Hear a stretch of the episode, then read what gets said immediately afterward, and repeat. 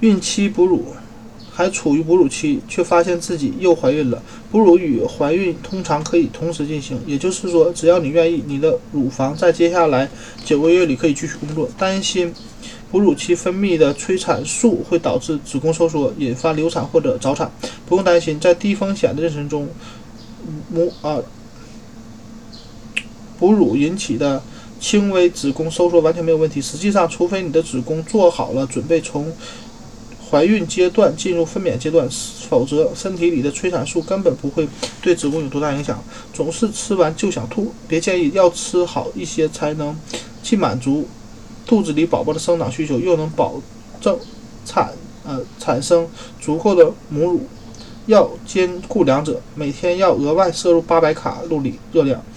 晨吐就像排水管一样，会排空你身体里的营养物质和。液体，而且这些，而这些都是你喂养和孕育宝宝必不可少的。如果你恶心、呕吐的症状特别严重，又伴有体重减轻，一定要告诉医生。在这种情况下，你可以会达，你们可能会达成一致。为了三防宝宝妈妈肚子里的宝宝，考虑最好给大宝宝断奶。但是如果晨吐在可以应可以忍受的范围内，你的体重没有变化。并且医生也支持你的决定，你可以挺过开始的那几个月，利用剩下的六个月来增加孕期体重，重新储备消耗的营养，这样你可以确保自己嗷嗷待哺的孩子和肚子里的宝宝都获得必要的能量和营养。担心体内孕激素会进入母乳中，让人安心的是，母乳后怀孕后你的母乳同样安全，而且专家认为。孕激素不会那么轻易进入母乳中。想知道当孕期步入正轨时，你的母乳分泌量会不会减少？可能会，但通常要到孕中期以后，你母乳喂养的宝宝不一定会注意到母乳量减少了，你的宝宝也不一定会注意到。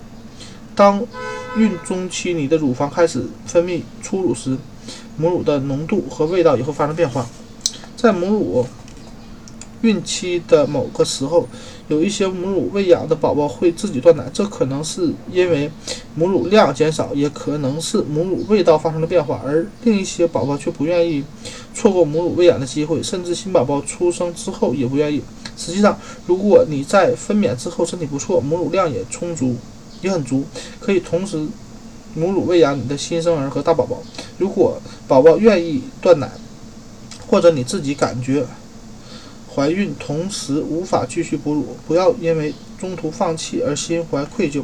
你已经让小家伙享受了母乳喂养的好处，接下来的拥抱和亲吻会让你会让你们像以前一样亲密。还有一种选择就是，如果你不想全母乳喂养，又不愿意完全断奶，可以把两者结合起来，按需要补充配方奶粉。